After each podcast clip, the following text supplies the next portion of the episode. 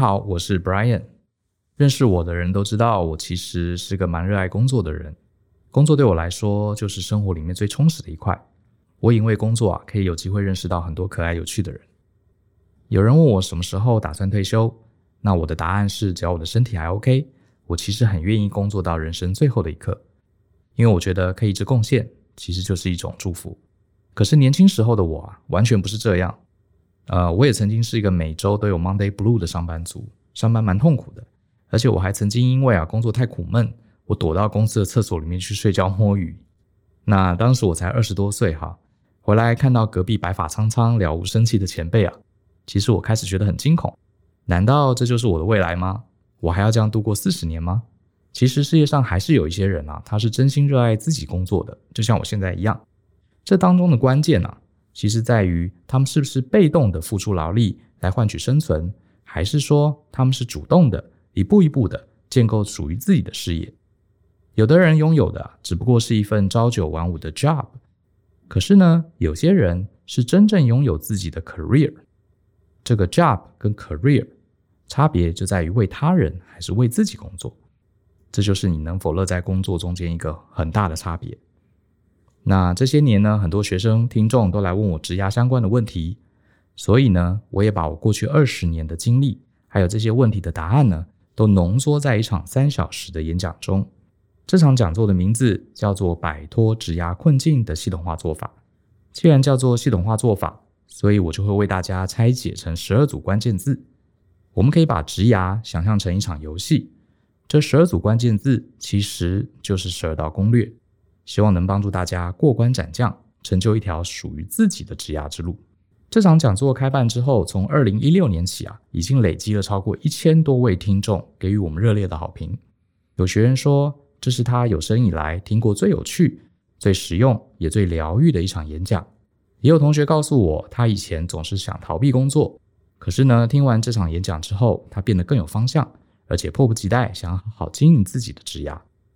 如果你跟我一样想要乐在工作，想要拥有自己的职涯，不想做着不喜欢的工作虚度一生，那么我建议你今天就该给自己一个突破的机会。听完这集 Podcast 后呢，记得点击说明栏的课程资讯，我们课堂上见喽！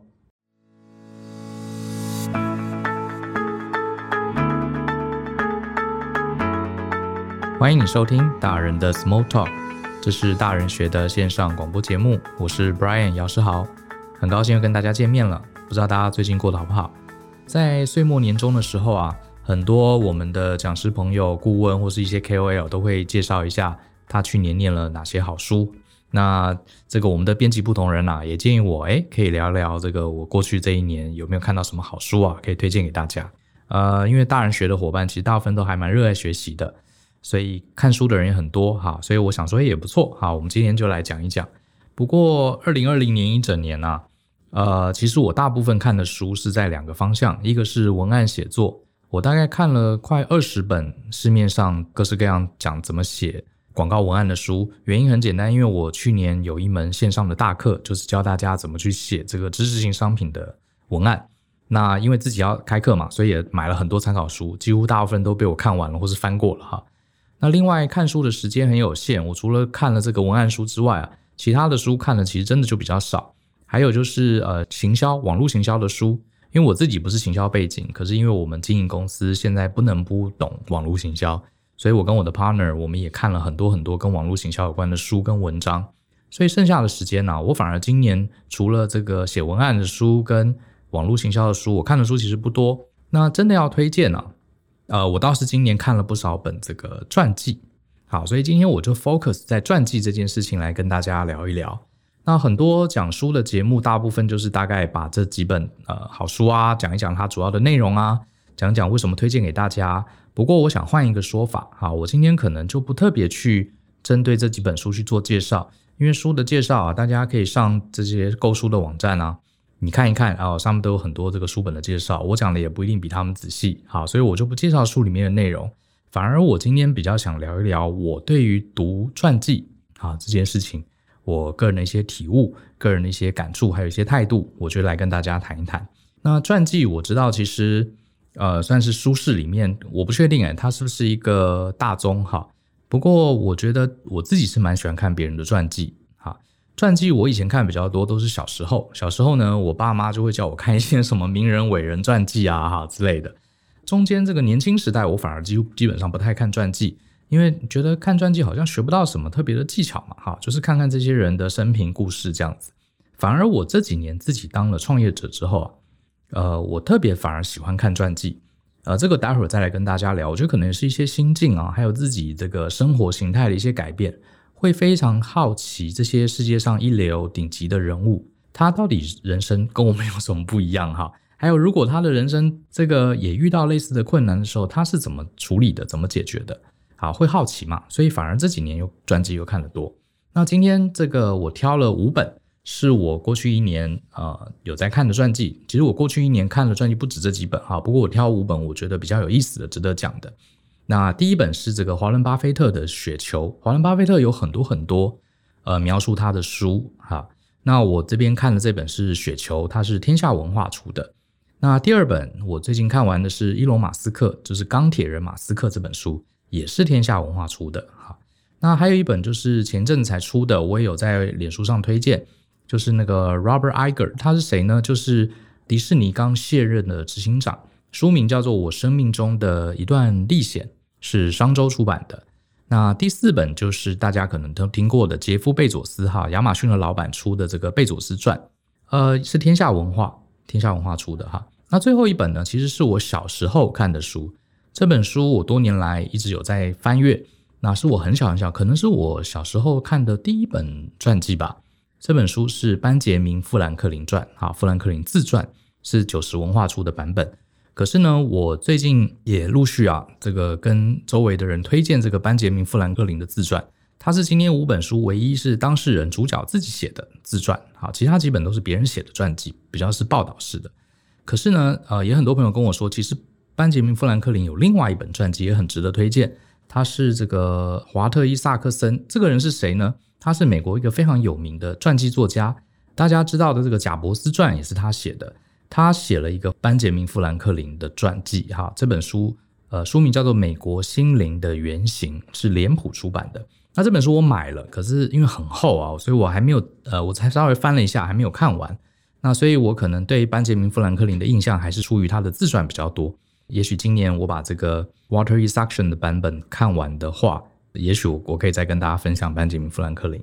那大家也很知道，就是班杰明·富兰克林算是我从小的一个偶像，好，对我的人生啊思考影响也蛮大的。所以，巴菲特、马斯克、艾格，好，这个迪士尼的老板，哈，的 CEO，贝佐斯，还有富兰克林，就是我今天想要谈的五本传记。好，那我刚刚讲了，我也不会去介绍这个传记在讲什么，哈，这个我讲的再清楚，也不如大家自己去看过一两遍。呃，我比较想谈谈我是怎么读传记的，还有我对呃阅读传记的一些看法跟态度。刚刚也说了，小时候常常看传记，那年轻的时候也会看，然后像比如张忠谋的传记啊等等。呃，他可能小时候看的时候啊，心里没有想太多，有点像是一边读一边就是站在这个伟人啊的肩膀后面，跟着他去领略他的一生的精彩，去知道他从小到大什么样的家庭，哈，他遇到什么样的。呃，人生的一些机运，然后他是怎么样克服重重挑战哈，然后最后达到很成功的地位。然后小时候看传记啊，会有一种哇，大丈夫当如是也，就是哎，你看这个人好厉害哦，富兰克林好强哦，我也要跟他一样努力。所以我觉得小时候看传记比较是一种激励，好，对自我的激励。我想这可能也是爸爸妈妈希望小朋友要看伟人传记的原因嘛。小时候不是还看什么女儿逆儿逆流而上啊，这些都是激励。好，他是目的，就希望我们也能跟这些伟人一样哈，努力，说不定啊，我们也能获得一样的成功。可是啊，我觉得这可能也是我后来年轻时代不想看传记的原因。为什么呢？因为你小时候啊比较单纯嘛，看了这些很厉害的人，哇，好厉害，然后就想说我也要努力啊，我也要奋斗，将来才能跟他一样。可是等我们长大就知道。这个人世间啊，很多的成功啊，是要看他特殊的这个时空背景还有机运的。第一个，你的出生环境，你出生的地方、时代跟主角不一样，所以很多事情其实你不能完全照着学的。就举个例子好了，就像当年对我创业影响很深的一本书，这本书是这个《富爸爸与穷爸爸》。哈，就他在节目里面也讲过，这本书当然毁誉参半，可是不得不承认，它其实却是我。的商业启蒙书籍。因为以前小时候从来没有想过自己当老板，我想说当老板就是赚很多钱，就这样子。后来才想到，才发现当老板其实这件事情跟上班族的整个底层的逻辑思维是完全不同的。那有了这样的体悟，其实是看了《富爸爸》跟《穷爸爸》。那当时《富爸爸》《穷爸爸》看了，哇，我简直惊为天人啊，好像打开了我的天灵盖一样哈！突然想到一些这个从来没有想过的一个事一个事情。大概二十多岁吧，二十多岁时候看了这个书。那看完之后呢，就想要学。它里面就很强调这个被动收入，然后被动收入怎么来呢？呃，作者罗伯特清崎他讲了几个方法。那我当时觉得哇，买房子这件事情好像是很重要。你买了房子之后，你就可以出租，租出去呢，呃，租金每个月都会固定收嘛，等于就是有个被动收入。诶，结果呢，我就想要一样画葫芦，就想要去买房子投资。结果等我真正认真去研究之后，发现了他讲的这个状况在美国才有可能，因为在美国啊，大部分很多美国人是比较没有能力储蓄啊，他们比较不习惯储蓄，所以他们要买房子，光是这个头期款，他们就很难跨越。可是呢，他们会年轻人会去租房子，所以如果你有这个头期款，你在都市里面买了一个 apartment，你把它出租出去啊，这个得到的租金回报是高过你付出的本金跟利息的，还有维运费，所以确实可以造成一个正的现金流。可是，在台湾啊，你怎么算这是不可能的啊，因为你付出去的利息跟本金，还有你维护的费用，通常是比你的租金的收益还要高的。所以后来我去了纽约上班，我发现，在纽约真的可以做这样的事情。所以很多华人在纽约投资房地产，然后把它出租，好，这是合理的。所以你就会发现，以前看这些书啊，你真的长大有能力去验证的时候，你还是要仔细去分析一下作者他的成功的背后啊，是有非常非常非常多他也许没有讲清楚的一些细节跟一些条件。这些条件在你的生活中不一定能契合。好，所以回到刚刚讲的传记，也就是。小时候不懂嘛，就觉得哇，富兰克林好厉害，巴菲特好厉害，我也要跟他一样有钱一样好棒棒。可是你长大想的比较多，你才会发现啊，这些事情啊是有它的时代背景、有它的时空背景跟条件的。所以这也是为什么我年轻的时候开始不太看传记了。我觉得我还不如看一些比较有趣的、呃有意义的工具书，我至至少把我的技能学会。可是呢，自己啊后来慢慢创业了，啊，人生也开始。呃，有越来越多的条件，有越来越多的责任哈，扛在你自己的肩膀上，有一些呃力量也握在你手上了。你反而这时候啊，有了权力，有了能力做出一些决定，也有了钱做出一些投资的时候，你反而发现，哇哦，这个要决定要怎么做啊？这个世界好复杂哦。而尤其是很多时候呢，成功我们很难复制，真的很难复制，因为条件都不同，所以你必须得走上自己的路。所以这个时候啊，反而。我又开始觉得，也许我可以从这些呃名人的传记里面，也许我可以找答案。可是这个所谓的答案呢、倒不是他怎么做，他选了哪一条路，反而是我去学习他的心境，尤其是尤其是他遇到人生重大挫折、挫败、时不我与的那个 moment 啊，他是怎么用什么样的心境来面对？重点还不是他遇到这个状况，他怎么做选择，还不是，因为那些选择都是有时空背景条件的，反而是他是怎么想这件事情的。好，因为这些能出现在传记的人呐，他的成功常常不一定是我们能复制的。可是既然被写成传记，表示他的人生可能是成功很多次的，一路到现在嘛，对不对？不会因为说他曾经做过一次生意赚了很多钱，他就被写到传记。啊那种通常是他自己写、自己找出版社出书的那种，我们就不看。像是我们讲的巴菲特，他不是只是投资一次成功成为巨富嘛？伊隆马斯克他也不是，他只成功了，呃，做出一件事情，完成了 PayPal 的创立，呃，我们就会读他的自传。贝佐斯当然也是，哈，也不是因为只成功一次。所以这些人他的过程中啊，有很多很多的挫败。好，那我想看，我现在重新啊对传记产生了兴趣，其实我反而不是在看他的成功。我是在看他的挫败，不是看他的选择，而是看他的态度。好，这是我现在重新对传记重新又拾起兴趣，也是我的一个阅读的重点。所以我反而不会觉得哦，他这件事很成功，我是不是也要跟他学？很多是学不来的，当然可以参考，好，可是很多时候是呃无法复制的。那他面对这些挫折的时候，我是很想学，他怎么态度，怎么面对这个态度。那第二个呢，你会发现呢，你看这些传记，以前不会记得，哈，以前小时候不会特别留意。你现在会发现，这些事业很成功的人啊，他其实都不是完美的人，而且甚至啊，他跟我们一般人比啊，反而有很多个性上、人格上的严重缺陷哦。我讲严重缺陷哦，他们都是有点极端的人。好，怎么说呢？比方说，你如果看过伊隆马斯克或是贝佐斯的传记，你就会发现啊，这两个人啊，根本就是非常呃，如果真是活在这个办公室里面，应该是我们很讨厌的那种老板跟同事啊。而事实上也是，他们两位的员工。呃，都不是应该说很难说获得员工爱戴，而是说在他们下面做事情压力很大，而且这些老板常常是喜怒无常的，甚至很贝佐斯跟马斯克，在我看了他们的传记之后，我发现他们都非常非常的专断独行啊，甚至有点到刚愎自用。他觉得他觉得有意义的事情，他就怎么样都要做，不太听下面员工的建议了。好，然后甚至对于一些员工的这个处置啊，也到了非常非常无情的地步。比方说马斯克，他就曾经 fire 掉一个跟了他好像十几年的一个贴身的助理，这个助理只是想要加薪水，他就把他换掉了。然后甚至很多人来求情，他也不依，他就说：“哦，这个人没有价值，因为他来要挟我要要薪水，所以呃，我就找个人替代他。”那这件事情也造成很多人对马斯克的不谅解。那我觉得也没什么谅解不谅解啊，这就是他，他本来就不完美。好，贝佐斯。你看他的传记也是，他对于很多他的事业，还有他对人的处理，其实是非常专横的。那你说我们真的要学他吗？好，这个也是一个危险哈。就像我顺便也提一下，像以前之前贾伯斯还在的时候，哇，大家很风靡他每年这个苹果发表会的简报。然后我就发现很多年轻朋友开始学贾伯斯简报，怎么学呢？第一个穿得很随性，穿个牛仔裤啊，球鞋就站到台上了。第二个，简报过程中几乎没有字，全部都是很大的图，然后背后一点图形都没有，都是黑底。好，然后有一些很炫的动画，然后最后再来一个 one more thing，对不对？然后中间前面一开始要讲个故事，好，要拿一个实体的物品上台秀一下，demo 一下。你说这是贾伯斯流的简报好不好？啊，当然他很成功，可是我们要记得哦，你全部学他，第一个你的时空背景不一样。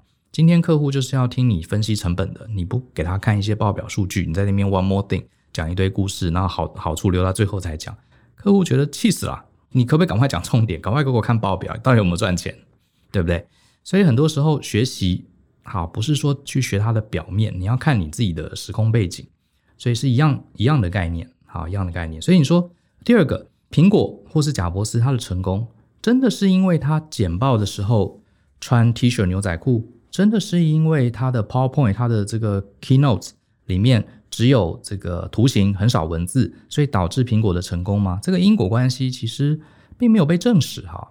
贾伯斯有很多很多的成功，很多很多的特质跟决断，可能跟他的简报还有跟他的穿着一点关系都没有，只是我们对他的穿着和他的简报风格印象深刻，我们就以为我们照了学也会跟苹果一样成功。说不定贾伯斯好好穿着西装做简报，今天苹果的产品会卖更好。没有人知道，也有可能啊，对不对？所以我们很容易看到别人做什么就去模仿，就以为这就是成功的因子。这其实是人的大脑一个很很容易出现的一个认知偏误。所以这也是要提醒大家，看传记，我们常常注意的都是一些很酷、很炫、很特别的东西，比如说马斯克，哇，他对这个理想、抱负，对人类上太空滔滔不绝，非常坚持。可是你就会想。如果我们也坚持一些，我我们在公司里面坚持一些东西，大家都反对，你还拼命坚持，你真的最后会变成伊隆马斯克那么成功吗？很难讲，真的很难讲哈。所以我反而觉得，我现在看传记不会看他们成功的因子，可是有一件事情倒是真的值得看的，真的值得看的，好，就是失败，好，就是失败。而且你会发现，看传记啊，你会发现他们有很多人格缺陷的哈，像巴菲特，好讲，刚刚讲马斯克跟贝佐斯哈。这个很专断独行、刚愎自用，这不一定值得我们去学。而且他们的成功可能也未必是因为他专断独行才成功的。啊，你也去专断独行，就像你也穿牛仔裤这个上台简报，客户不一定会喜欢一样的道理。那像巴菲特也有他的人格人格弱点哈，像我自己看他的书，其实他里面巴菲特这本《雪球》讲的蛮仔细的啊，把他生活一些巨细靡遗呃人生中家庭发生的事情讲得非常非常仔细，你就会发现啊，巴菲特这个人啊。其实跟很多这个台湾的中年老爸是没两样的，就是除了自己有兴趣的事情外，其他事情他其实是一概不管的。像巴菲特，他非常 focus 在投资赚钱，他这辈子啊，他就是很 focus 在这件事情。啊，这是好处。啊，对事业是有帮助的。他非常专注在一个点，而且从很小的时候一直到他现在，而且他自己也常常讲，不要去做你不擅长的事情。啊，他就是 focus 在投资。可是这真的是对的吗？你看他的人生，他的婚姻也出过很多状况，他的小孩子对他也曾经有一些不谅解。我想这就是他的人格。好，没有人人格是完美的，在事业上获得成功，也许在家庭经营上就出现了问题，所以导致他后来第一任妻子也因为这样出走了嘛，就跟他分居了。那他甚至还很很难过，因为他非常非常依赖他的妻子，因为家里的事情他基本上不管的，他只做他最有兴趣的事情。这真的是好的人格吗？我觉得也未必。像富兰克林，好，富兰克林，你真的讲他是呃这个美国心灵的原型，我非常佩服这个人。可是你真说，也有人批评富兰克林这个人啊，多才多艺，什么东西都要碰一点，什么东西都要玩一点。可是也很多人说他根本就蜻蜓点水，没有一样东西他是很深入的。那这也是好。那像这个艾格好了，迪士尼的艾格，我看了他的书，其实我还蛮欣赏这个人的啊。可是你真的要讲，他其实。呃，也是有缺陷的。比方说，他从年轻到一直到后来卸任，他其实从来没有创过业，啊，他都是在某一个投资者、某个大老板旗下做事情，一路做做做做到 CEO。他是一个很好的经营者，也做了很多呃体制内的决策。可是你很少看到他真正开创一个全新产业，像贾伯斯或是贝索斯这样。所以这些人呢，我觉得，嗯，我们不要讲人格缺陷啦，就是说，不是说看到这个人很厉害，赚很多钱，我们就什么都要学。所以，并不是说这些成功者我们都要一味的去学。可是呢，更值得看的就是我们刚刚讲的失败，因为这些传记的主人啊，他们在人生的历程中，尤其是传记里面一定都会写，他们曾经遭遇很多很多挫败。这些挫败其实常常是最精彩的部分。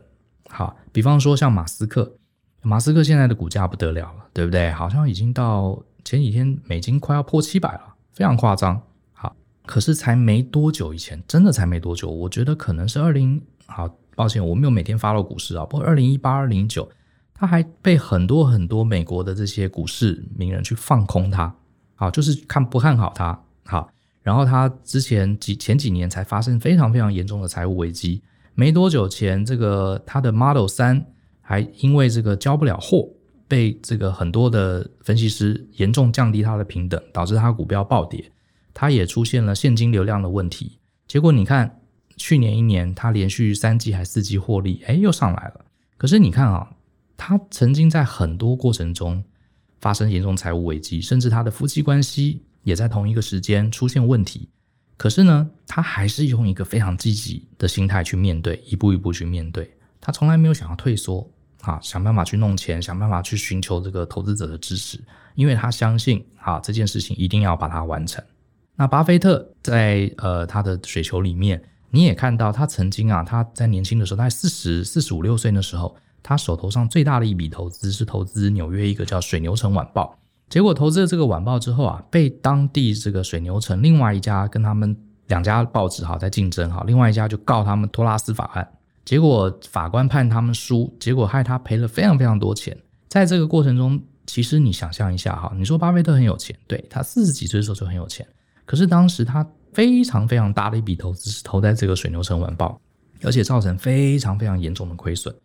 书里面就有讲，他这段时间曾经一度想放弃，可是后来他跟他的律师团啊，好跟他的这个 partner 不断的思考怎么去面对，好，最后终于好成功的化一步一步化解危机，而且他过程中还很努力的授权，他是很大胆的授权给他一个信任的朋友，让他来全权经营这个报社的业务。所以哦，当然还有艾格没有讲。艾格，我觉得也是哈。艾格他是在迪士尼担任了好多年的这个 CEO。可是艾格这个传记很有意思，他从他第一份工作，从好像是一个电视台的小场务啊，小场务开始，他一路讲他是怎么晋升到呃迪士尼的 CEO 总裁。这个历程中，他其实讲了很多故事。其实你都会发现，就是一个平凡上班族会遇到的挫败，比如说遇到一个非常严厉的老板啦，啊，对你的标准永远不满意啊。甚至遇到一些职场的霸凌啊，啊，他都有写。那你就会发现，其实这些问题啊，他是怎么面对的？第一个，他没有很努力的去 fighting。我们一般都觉得，哎，这些人很很屌，应该遇到不公平都会 fighting，对不对？没有。可是他也没有屈服，好，他就是在没有对抗，可是又没有彻底投降的状况下，不断的想方法，不断的试图找到出路，展现他的韧性。所以我觉得艾格的传记啊，充分表现这个人是怎么在一个大组织公司复杂的人际关系里面去维持一个恰到好处的平衡。啊，所以你看了这些挫败，反而我觉得是读这个传记啊最有收获，至少对我来说是最有收获的地方。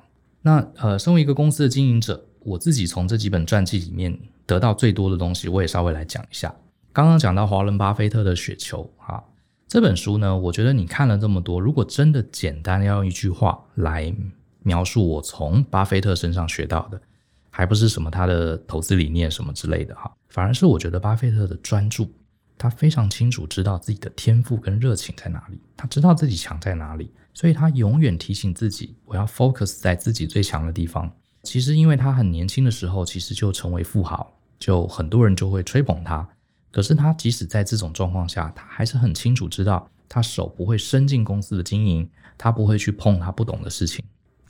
这是一种对自己的认知，有很清楚的认知，而且给自己一个非常清楚的纪律，让自己专注在自己最强的地方，好，聚焦，还有学习怎么去授权给别人，怎么去辨识出好的人，把真正让强的人去负责强的事情，我们就专注在我们自己做的事情。我觉得这一点其实是很不容易的。像我们自己经营在经营事业，你知道，当你事业开始慢慢越来越成功了，你突然会发现，哎，你手上有钱。然后你有很多投资机会，你很多东西都想试试看，这就是为什么有很多的企业啊，当它成功之后，它就开始多角化经营。可是多角化经营的企业其实成功的也不多，很多就是东搞西搞啊，最后原来的本业也没做好。那我觉得巴菲特在这一点提醒了我自己，好，有些时候你要对自己更了解，好，这个是很重要的，了解你自己的强项，然后专注聚焦。真的做不到的，你应该授权给别人。所以简单一句话，这是我从巴菲特的《雪球》这本书得到的。可是你看，伊隆马斯克啊，钢铁人马斯克这本书，我学到什么呢？我觉得我学到最多的，从马斯克身上的，还是他不怕被别人贴标签这件事情。好，这个如果有在投资美股的人，你大概知道，这个世界上有非常非常多的投资者啊，是在专门黑伊隆马斯克的，甚至有还有一些巨头型的投资者专门放空马斯克的。然后很多人觉得他是疯子，很多人觉得他骗这个 NASA 的钱。很多人觉得他这个哗众取宠啊，搞什么电动车？可是你会发现，很多人骂他，他也被骂得很不爽，甚至有些时候还忍不住回击。可是你会发现，他最终大部分的时间呢、啊，就是一个工程师，他就是一次解决一个问题，一次解决一个问题，解决每一个工程问题。电池没办法有好的动力解决，车体没办法有好的设计解决，产线没办法自动化，产量不够，我解决。他就是你知道，就是解决。你们给我贴标签，OK fine，你们忙，你们继续贴。可是我有我的事情要做。我觉得这种精神是我从他的书里面得到的。很多时候啊，说真的，别人会对我们不谅解，好，对我们想做的事情不理解。老实说，你自己理不理解，这个才是真正的课题。好，很多呃年轻伙伴跟我说，他想要创业啦，他想要转行啊，他的另外一半不谅解他，他的父母说你不要，你去考公务员，不谅解，然后他觉得很 depressed。可是呢，我常常问这样的朋友说：“那你自己到底想做什么？你自己真的就谅解吗？”好，其实很多时候啊，父母啊或者周围的人啊，这个阻止我们做某件事情，然后我们就很懊恼。你为什么会很懊恼？很可能这种懊恼、这种情绪是来自其实你自己也不是很确定要做，所以别人一讲，你心里就开始乱了，所以你很气他们让你的这个决心动摇，所以你并不是气他们影响你。老实说，你都是成年了，你又不一定要拿父母的钱，他们又不一定是你的投资者。他嘴巴上说不赞成，你还是可以做啊，对不对？好，干嘛人家讲说，哎，你不要做这个，不要做那个，你就被阻止了？手跟脚长在你身上，你要做，你成年了，有什么东西你是不能自己做的？那为什么人家一讲你就退了？其实很多时候，这个心理就是因为他们的话打中你的漏洞，心里的漏洞，你自己信心也动摇了，所以你气了。所以我觉得马斯克就提醒了我：你自己要做什么，为什么而做？好，呃，你的理想在哪里？你自己要先想清楚。当你想清楚了，别人贴标签还是很烦，没错。可是你重点就会放在你自己要怎么一步一步的实现你的目标。这是我从马斯克身上学到的。好，不要去怪别人贴标签，你自己要做什么？自己有没有很清楚？好，有没有带领你的伙伴一起往这个方向走？这才是重点。那罗伯特·艾格就是。他的传记我觉得也很有意思，他是我最近最新看的一本哈。我觉得他的传记很有意思，叫做《我生命中的一段旅程》。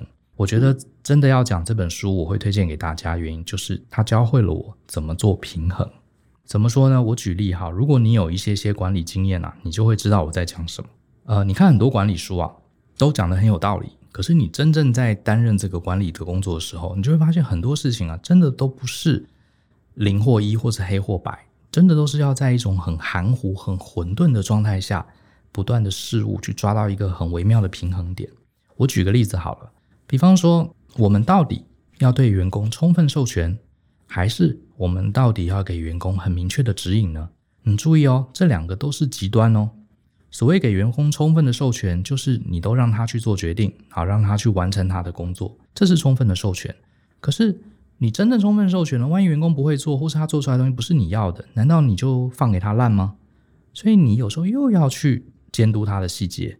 可是这两个是矛盾的，对不对？你什么东西要管到细，什么东西要放给他做？老实说，很多的书说什么？哎呀，当老板要授权、授权、授权。呃，或者呃，当老板要事必躬亲，然后当老板要授权，其实讲这两种话都是不负责任的。通常这种讲这种话的人，自己都没有当过主管，好，自己都没有当过主管。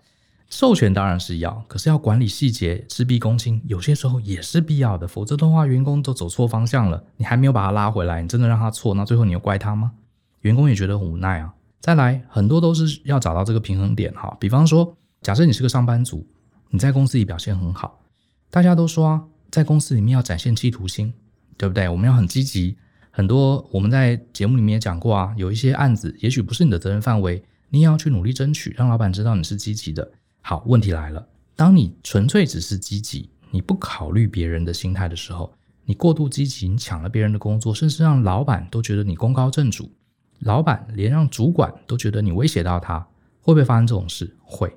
所以问题来了，你要怎么样展现你的积极或企图心？你又不让你周围的人，甚至你上面的人感到威胁，你看，那你说我就完全屈服不行，完全屈服你又没有这个企图心了，老板接下来有位置他又不会给你，所以你看麻烦，对不对？好，所以很多人说我们当上班族就是要展现企图心，或是我们当上班族就要努力的配合老板。老实说，这两个都不对，真正的答案可能就是在中间找到一个适合你的平衡点。还有很多人都说，哎呀，当一个领导者要激励大家。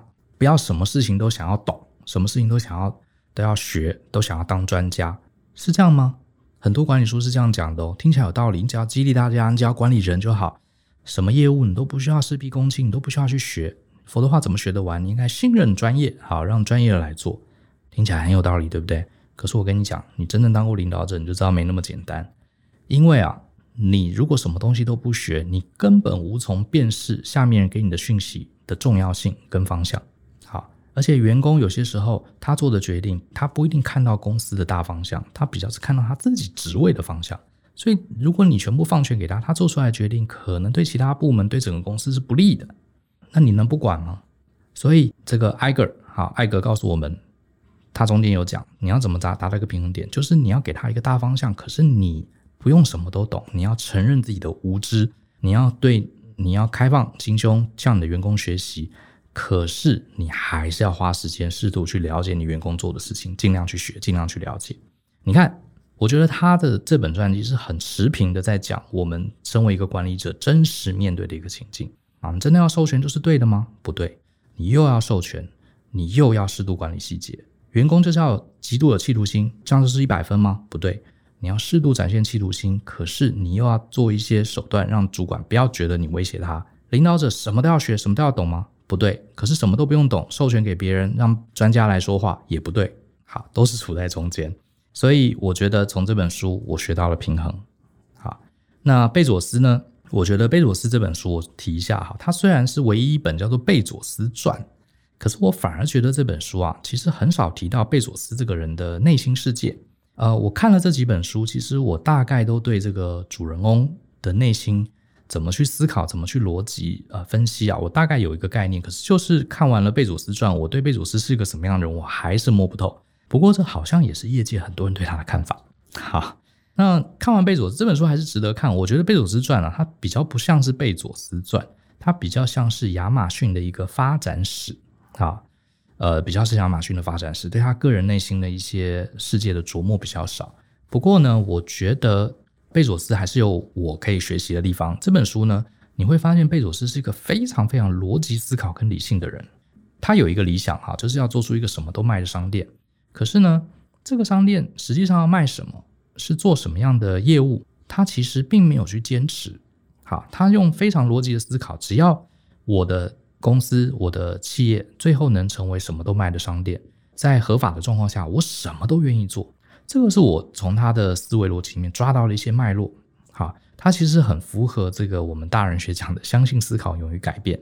举个例子，他本来是一个很厉害的工程师，他一开始好像也不是要做这个网络商店的，可是后来他就决定要做网络商店，像他一开始卖书。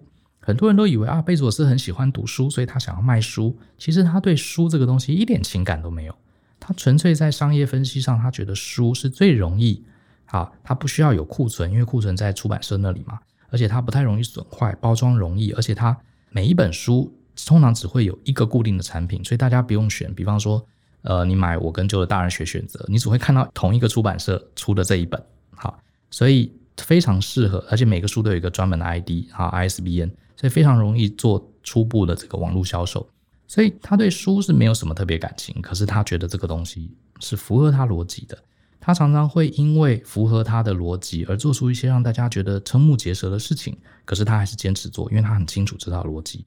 所以我觉得贝佐斯是一个从这个技术人员变成商业的大师哈，一个非常厉害的一个思考者。好，这是我从这本书里得到的。那班杰明·富兰克林告诉我什么呢？我觉得从我从他身上学到就是自律跟好学，还有积极面对人生。而且班杰明·富兰克林这个人啊，他非常积极的，非常热衷去经营自己这个人。我觉得这是我们很多台湾的朋友缺乏的。我们呃，我觉得华人世界啊，都非非常在意什么？非常在意我们在大家面前啊要扮演什么角色？我们有没有尽责？我们在公司有没有满足老板的期待？有没有满足家人的期待？满足别人的期待固然是好，可是我觉得我们人啊，最重要的伙伴就是我们自己。你想要让自己二十岁、三十岁、四十岁、五十岁、六十岁、七十岁，一直想成为每个年龄层，你想成为什么样的人？你要怎么让自己？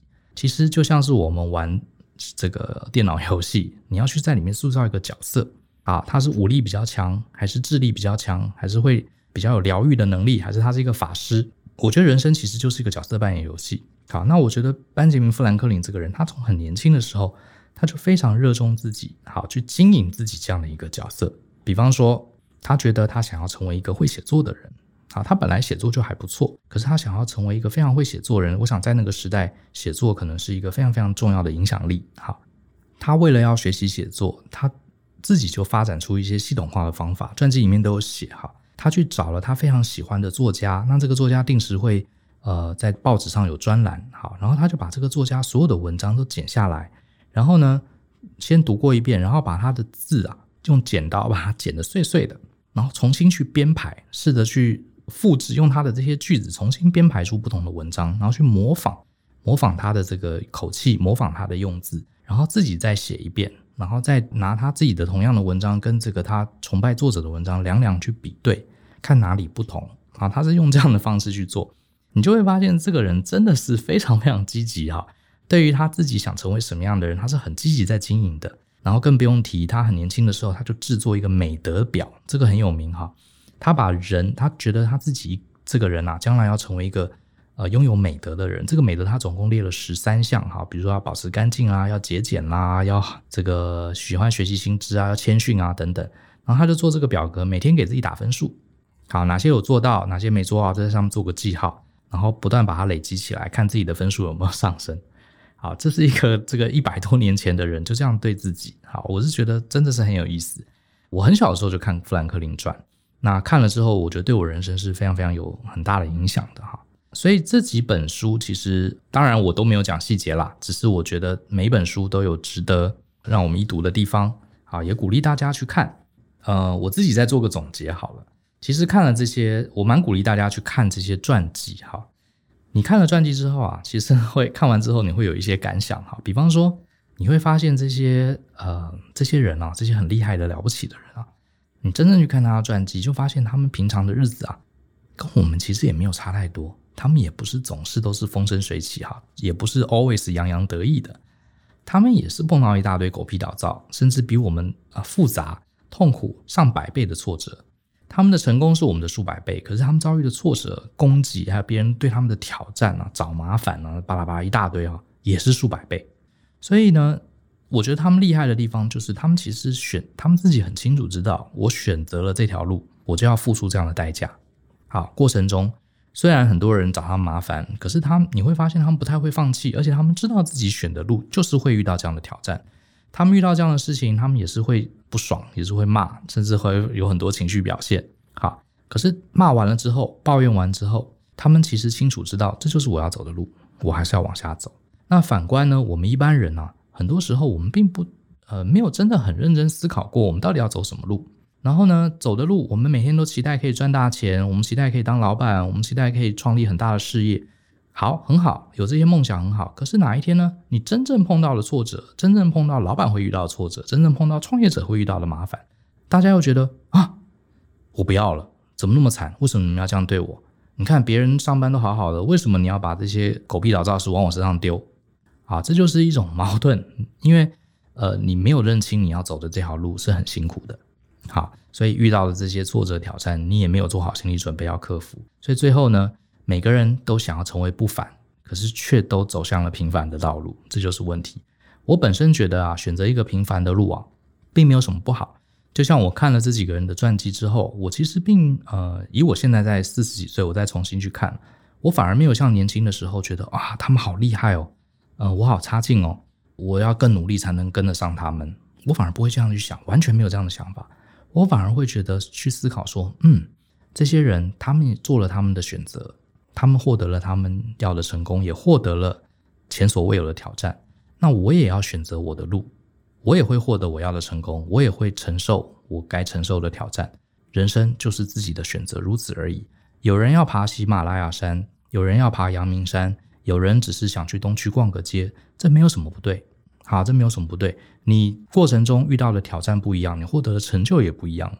从头到尾只是你自己的选择，如此而已。好，就是这样。那我觉得这些伟大的人啊，并没有少。呃，他得到了很多，没错。可是他这个代价也并没有比较少。我觉得你从这几个人的人生中，你就可以看到。好，那我觉得关键是也是反思自己，到底是不是选了一条自己真正要走的路呢？那看完这些传记呢，你就会发现，我们常常讲嘛，什么成功者在找方法，失败者永远在找借口。这句话是真的，我我觉得看完这些传记是真的。好，这其实是一种遇到挫折、遇到困难，就去想这是不是自己当初要选的这条路。如果不是，那我们要调整我们的路径。如果这本来就是我们的路，那骂一骂，好，抱怨两句，你还是该走下去。那最后呢，这集结束，我刚好因为最近在看这个 Robert Iger 的书嘛，这个迪士尼的前任 CEO，我觉得他有一句话很棒，他说啊，你如果是一个领导者，你只有一条路，就是你一定要保持一个乐观的特质，意思就是说，你原来的个性是乐观、悲观都没差，今天你既然是领导者，你就要保持一个乐观的特质，为什么呢？很简单，因为消极悲观啊是没有办法激励他人的。这句话给我的启发非常大。很多时候，乐观、悲观、积极、消极，跟你的个性、跟你的家族背景也许不那么有关。重点是你的选择，你想要看到什么效果？好，讲到这边，希望大家都有所收获。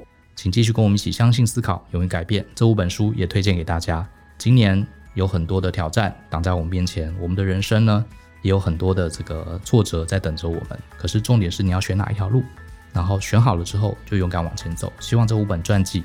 也给大家力量，那我们就下次见喽，拜拜。